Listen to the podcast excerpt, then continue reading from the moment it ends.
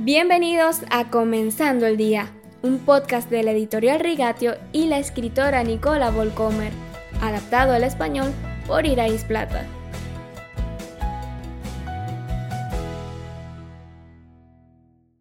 Hoy hablamos de los leprosos de Samaria. Si alguien tuviera razones para guardar un mensaje de salvación para sí mismo, serían estos hombres. Encontramos su historia en Segunda de Reyes, capítulo 7, versículos del 3 al 10. Son leprosos, es la escoria en términos sociales, financieros y de salud, heraldos de la desgracia. Sus cuerpos se pudren irremediablemente y visiblemente ante sus ojos.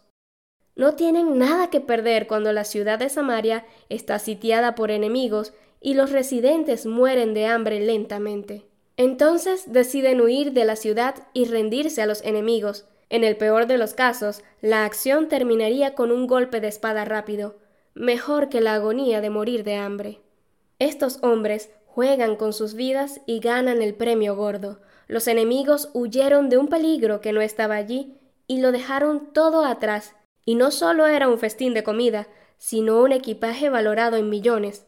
Con este hallazgo los hombres enfermos podrían triunfar, instalar escondites para el oro, la plata y las armas costosas, construir una empresa de alimentos desde cero y hacer grandes ventas con una ciudad hambrienta. Pero son demasiado sinceros para esto y reflexionan. Esto no está bien. Hoy es un día de buenas noticias y no las estamos dando a conocer.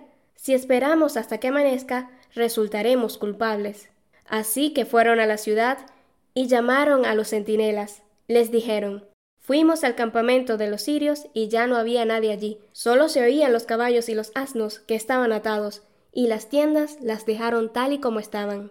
Segunda de Reyes capítulo 7 versículos 9 y 10. Es curioso cómo los que sufren en este mundo a veces tienen un mejor comportamiento que los afortunados. Regresan cojeando a Samaria y cuentan la buena noticia de que los enemigos se han ido y han dejado todas sus pertenencias allí un hallazgo único que necesita ser compartido, una invitación a una gala festiva con una oferta para atraer a todos los amigos, un festín para contemplar con los ojos muy abiertos y al que se invita a los demás para que también puedan disfrutarlo. Los leprosos corren sin aliento por las calles, invitando a todos a entrar con confianza y alegría, sin importar las miradas de rechazo y desapruebo de los transeúntes. Si la Biblia tiene algo que decir sobre el tema de la misión y evangelización, está perfectamente ilustrado en la historia de los leprosos. Jesús retoma este estado de ánimo, de alegría, en muchas de sus parábolas.